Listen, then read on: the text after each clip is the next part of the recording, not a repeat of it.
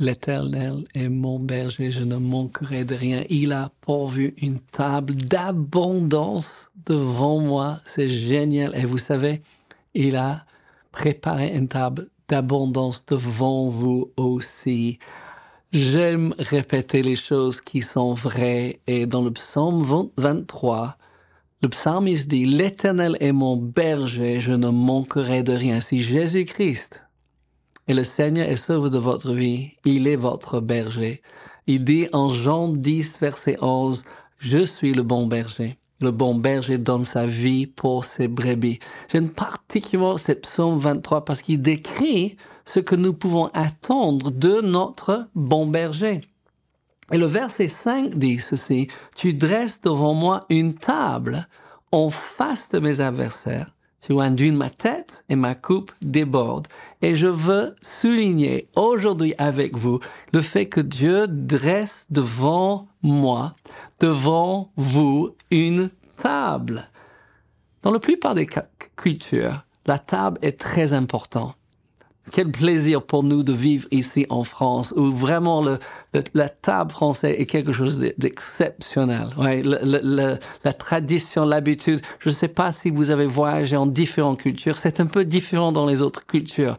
Mais combien on aime quand nous sommes invités ou nous pouvons inviter les gens et on s'assoit à table et il n'y a pas quelqu'un qui regarde le montre, mais ça va terminer quand on s'assoit ouais, et on parle. Je ne sais pas quelles sont vos habitudes. Nous avons pris l'habitude, moi, depuis que j'ai accepté Jésus, toujours de rendre grâce pour mes repas. Je suis tellement reconnaissant pour tout ce que Dieu m'a donné. Et avec la famille, avec Laura, nous sommes que les deux. On rend grâce à Dieu, on loue le Seigneur. Nous nous embrassons après aussi. Ça, c'est une autre histoire.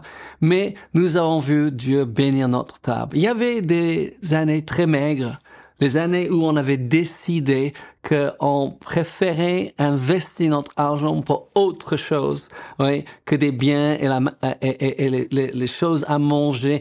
Euh, Aujourd'hui, nous sommes dans une place un petit peu plus large, mais encore, on fait très attention comment on utilise notre argent parce que nous sommes que nous sommes, euh, nous croyons que nous sommes responsables pour tout ce que Dieu nous a donné.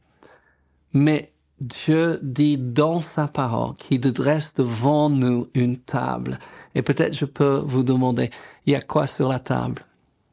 On rencontre les gens pour les affaires à table, on, fait des conseils famille à, table. Quand nous avons eu besoin de prendre les grandes décisions avec nos enfants, oui, nous sommes réunis normalement pas au restaurant pour que Laura n'a pas besoin ni de préparer nous n'avons pas besoin de nettoyer après on a institué cette règle chez nous que celui qui cuisine ne, nettoie pas.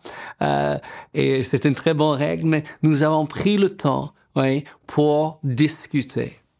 Les romances commencent autour d'une table, n'est-ce pas? C'est quelque chose d'extraordinaire. Et si nous regardons dans les évangiles, oui, nous voyons Jésus à table, pas seulement avec ses disciples, mais aussi avec des amis. Il était aussi repris critiqué parce qu'il mangeait avec des pêcheurs notoires. j'aime, ce terme, des pêcheurs notoires. On savait qui étaient pêcheurs. Luc 15, verset 2 dit ceci. Et les pharisiens et les scribes murmuraient disant, cet homme accueille des gens de mauvaise vie et mange avec eux. Est-ce que vous mangez avec les gens de mauvaise vie? Avez-vous des amis qui ont toujours besoin de Jésus? Que c'est bon, n'est-ce pas, de pouvoir représenter Jésus, oui, de faire exactement comme notre Seigneur et Sauveur, oui, et bénir les gens. Vous devez bénir les gens par votre présence.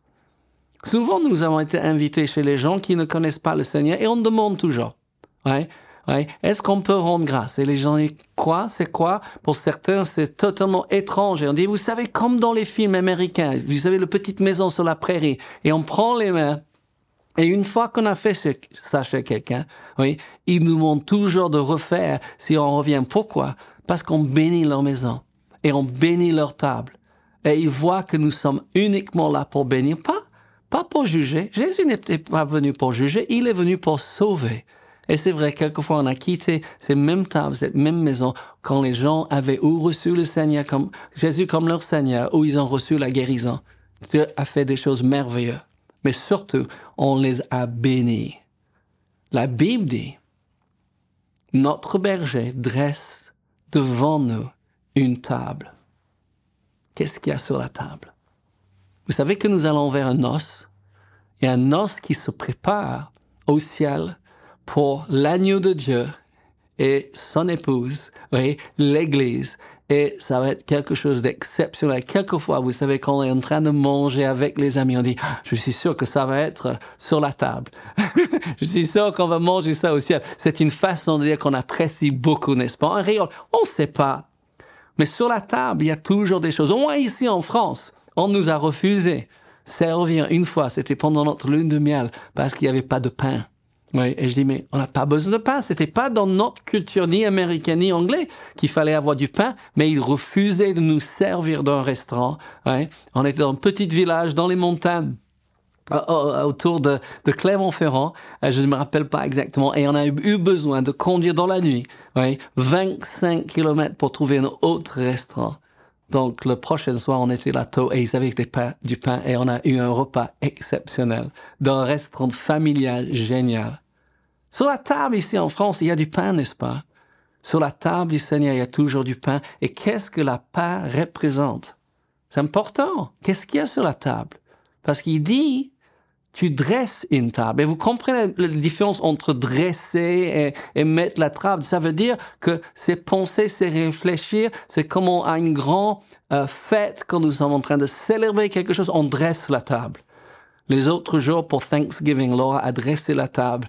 Elle a mis les, verres sur pied avec des, serviettes en lin blanc. Et les filles sont en train de dire, on peut les utiliser? Mais si on les salit, elle leur a dit, oui, si on les salit, on les, on les lave. Mais ils étaient, oh, c'est comme au restaurant, ils ont dit. Vous savez, c'est génial d'avoir les petites filles à l'époque, 8 ans et 6 ans, ils grandissent. Mais euh, il y a toujours la pain sur la table de Dieu. Et la pain, oui, représente la guérison divine.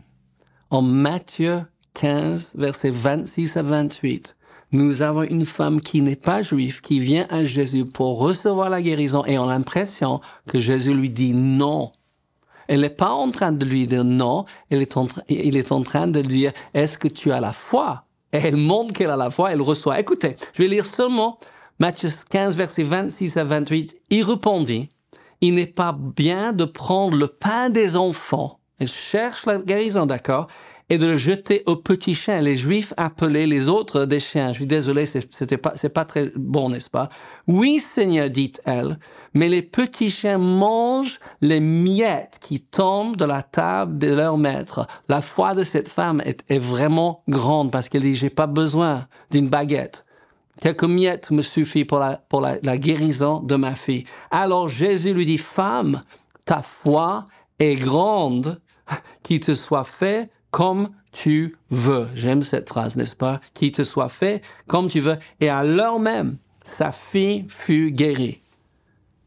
Et de ce passage, nous avons cette phrase qui est venue, le, le pain, euh, la guérison divine, c'est le pain de Dieu.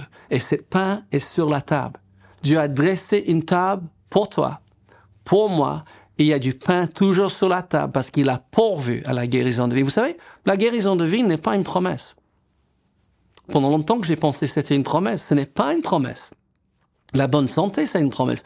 La guérison divine, c'est une provision de Dieu. C'est comme le salut. Certains pensent que Dieu se lève le matin et décide qui va guérir, qui va pas guérir. Vous savez, il a décidé, bien plus que 2000 ans passés, qu'il allait pouvoir sur la croix au salut et pardon de nos péchés et à la guérison divine. C'est pourquoi la Bible dit, c'est par les motressures duquel vous avez été guéris. Ça, c'est une révélation pour certains aujourd'hui. Oui, le pain sur la table représente la guérison divine et c'est toujours sur la table et vous pouvez prendre cette guérison comme vous voulez. Somme 107, verset 20 dit, Il envoya sa parole, il les guérit, il les fit échapper de la fosse merveilleux, n'est-ce pas? Qu'est-ce qu'il y a d'autre sur la table? Toujours de l'eau sur la table, n'est-ce pas? Autant qu'on veut boire d'autres choses, on sait que c'est important pour le corps de boire de l'eau. Amen? La parole de Dieu a beaucoup de choses à dire à propos de l'eau. Les amis, j'espère que je suis en train de vous encourager parce que l'encouragement est l'oxygène de l'âme. Il faut décider chaque jour d'être encouragé, d'encourager les autres. Et aujourd'hui, je veux vous encourager de regarder la table qui est devant vous parce que cette table est dressée par Dieu et il y a de l'abondance sur la table. Et si vous n'êtes pas sûr, oui, si ce que vous avez besoin actuellement est sur la table, va dans la parole de Dieu et va chercher quelle est la promesse de Dieu ou quelle est la provision de Dieu. Est-ce que ce que j'ai besoin est sur la table? Parce que c'est sur la table, je veux dire, passe-moi la guérison divine. L'eau. L'eau peut représenter deux choses. L'eau représente la nouvelle naissance et on voit ça en Jean chapitre 4 quand Jésus rencontre voilà, la femme samaritaine. Ouais, un de mes histoires préférées de toutes les histoires de la Bible. Ouais, cette femme qui a vécu de désastre en désastre. Elle est venue seule parce qu'elle est rejetée par la société. Elle vient puiser et Jésus lui pose une question. Tu peux, me donner à boire? Elle est choquée. Comme ses disciples sont choqués quand il revient et le trouve en train de parler avec une femme, mais encore plus un juif qui parle avec un samaritain, ça se fait pas. Vous savez, c'est l'heure de briser les tabous. Les gens autour de nous ont besoin de nous. Ne dédaigne pas, ne juge pas les autres. Dis Seigneur, est-ce que je peux parler avec cette personne âgée, avec cette personne jeune? Est-ce que je peux parler avec cette personne d'une différente culture, d'une différente couleur, d'une différente religion? Je suis sûr que si vous demandez au Seigneur, il va vous dire oui, vous pouvez. Vous pouvez faire plus que parler, vous pouvez les bénir. Vous savez, aujourd'hui, nous prenons les gens comme des automates. Oui, on ne, on, on leur parle même pas. Moi, je sais parce que quand je demande aux gens comment ça va, comment va votre journée, et ils répondent, quelquefois ils répondent que ça va pas. Vous savez, mais je parle avec eux parce que ça veut dire qu'ils ont une, journée chargée, mais je les traite comme des êtres humains combien, oh, en partant de leur compagnie, je les vois sourire. Pourquoi? Parce que les autres passent, ils donnent le billet, ils, ils demandent ceci, comme ça, comme si c'était des automates. Non. Faut qu'on aime les gens. La vie de Dieu, l'eau est sur la table et nous voulons que ce puits, Jésus appelle la nouvelle naissance un puits d'eau qui est, entré en nous. Oui, il faut laisser cette puits couler, n'est-ce pas? Hallelujah. Mais aussi, l'eau représente le baptême du Saint-Esprit. Je veux, oui, pour terminer aujourd'hui, regarder Jean 7, versets 37 à 38. Sur la table, il y a une abondance. En il y a tout ce que vous avez besoin, mais en particulier, il y a le pain qui représente la santé. Ouais, mais il y a de l'eau et ça représente la nouvelle naissance, ça représente l'onction, la puissance de Dieu. On va en parler encore de cela. Oui, il dit, Jésus parle, le dernier jour, le grand jour de la fête, Jésus se tenant debout s'écria. Je ne sais pas, je pense pas. Est-ce qu'il y a un autre moment où Jésus s'écrie?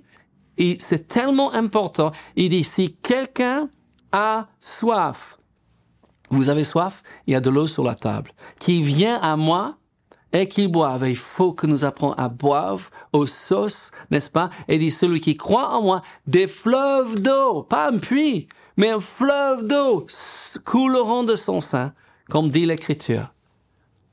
Il y a des carafes d'eau. Il y a des fleuves d'eau. Il y a un puits d'eau. Oui, il y a de l'eau sur la table, mais il y a tout ce dont vous avez besoin. Et ce que, je vais terminer avec ceci. Ce qui est extraordinaire, c'est que Dieu nous dresse une table en face de nos ennemis, même quand vous avez l'impression que tout va mal, que tout le monde est contre vous. Rappelez-vous que vous êtes invité à table et tout ce que vous avez besoin est là devant vous. Vous êtes bienvenus à la table de Dieu. C'est merveilleux, n'est-ce pas? Ah, je vous avais commencé à imaginer toutes les choses qui peuvent être sur cette table. Passe-moi. Merci Seigneur. Je te dis merci pour cela. Amen. Exactement qu'on fait à la maison si nous sommes bien élevés, n'est-ce pas? On remercie les gens, on demande. Oui, s'il vous plaît. Et Dieu nous passe. Et on voit l'abondance de Dieu sur la table. Que le Seigneur vous bénisse. N'oublie pas, que Dieu vous aime. Nous aussi. et Jésus revient bientôt.